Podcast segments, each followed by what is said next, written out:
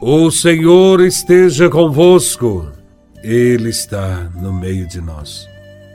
Proclamação do Evangelho de Nosso Senhor Jesus Cristo, segundo São Lucas, capítulo 11, versículos de 5 a 13.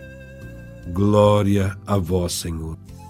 Naquele tempo, disse Jesus a seus discípulos: se um de vós tiver um amigo e for procurá-lo à meia-noite, ele disser: Amigo, empresta-me três pães, porque um amigo meu chegou de viagem e nada tenho para lhe oferecer. E se o outro responder lá de dentro: Não me incomodes, já tranquei a porta e meus filhos e eu já estamos deitados. Não me posso levantar para te dar os pães.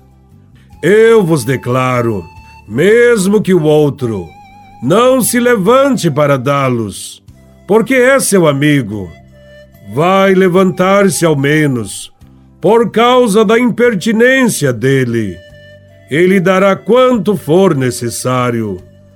Portanto, eu vos digo: pedi e recebereis, procurai e encontrareis, batei e vos será aberto.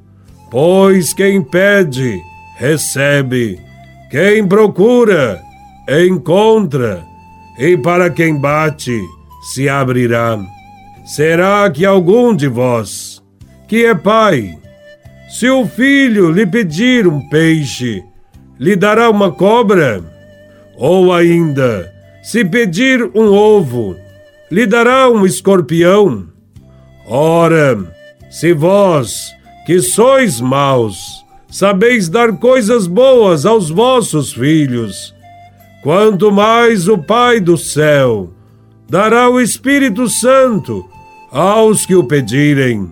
Palavra da salvação. Glória a vós, Senhor. No Evangelho, os apóstolos tinham feito um pedido a Jesus: Senhor, ensina-nos a rezar. E Jesus de Nazaré ensinou a oração do Pai Nosso. Ele mostrou um modelo de oração.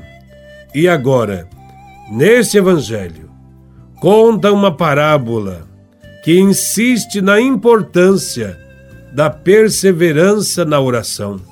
Na parábola, um homem é surpreendido, na calada da noite, por um hóspede inesperado e está embaraçado por não ter nada para alimentá-lo.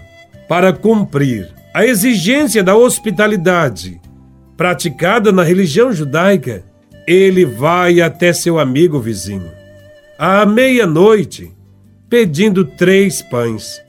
A resposta é abrupta e insensível.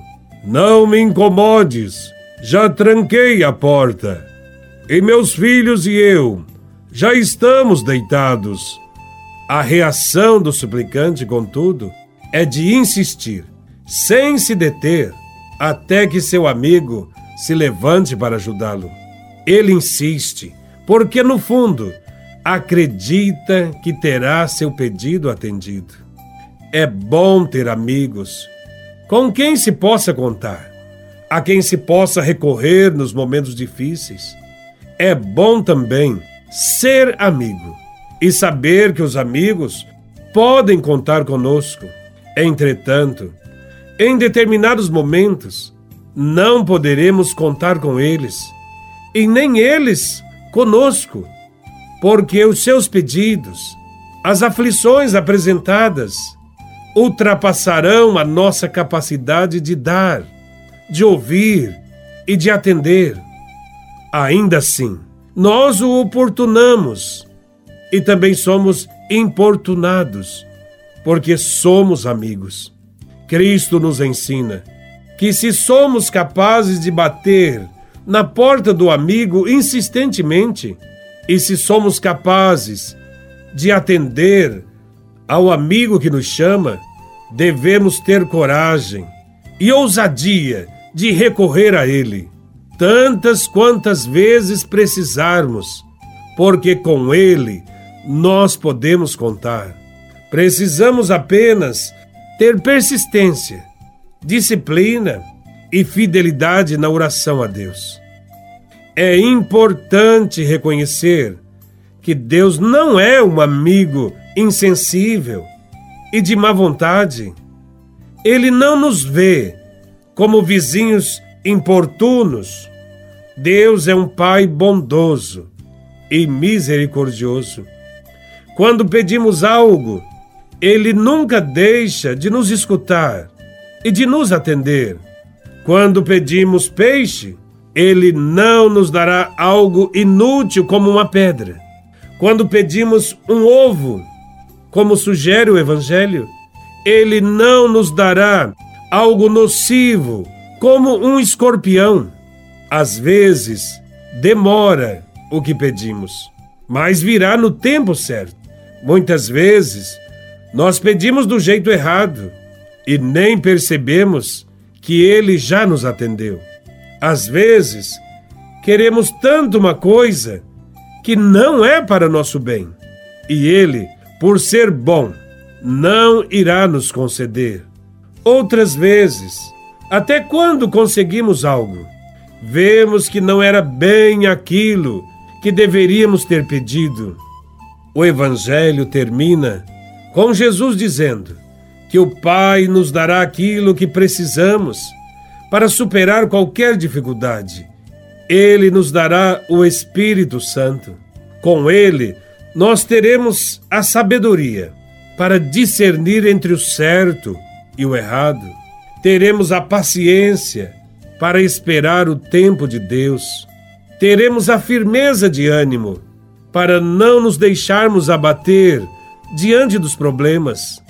E dentre tantos dons, carismas e frutos, nos dará o principal, o amor, para entendermos que Deus quer habitar em nós e nos transformar em instrumentos de paz e de justiça neste mundo.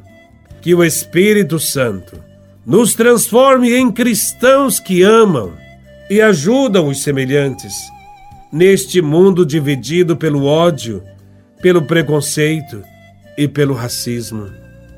Louvado seja nosso Senhor Jesus Cristo para sempre seja louvado.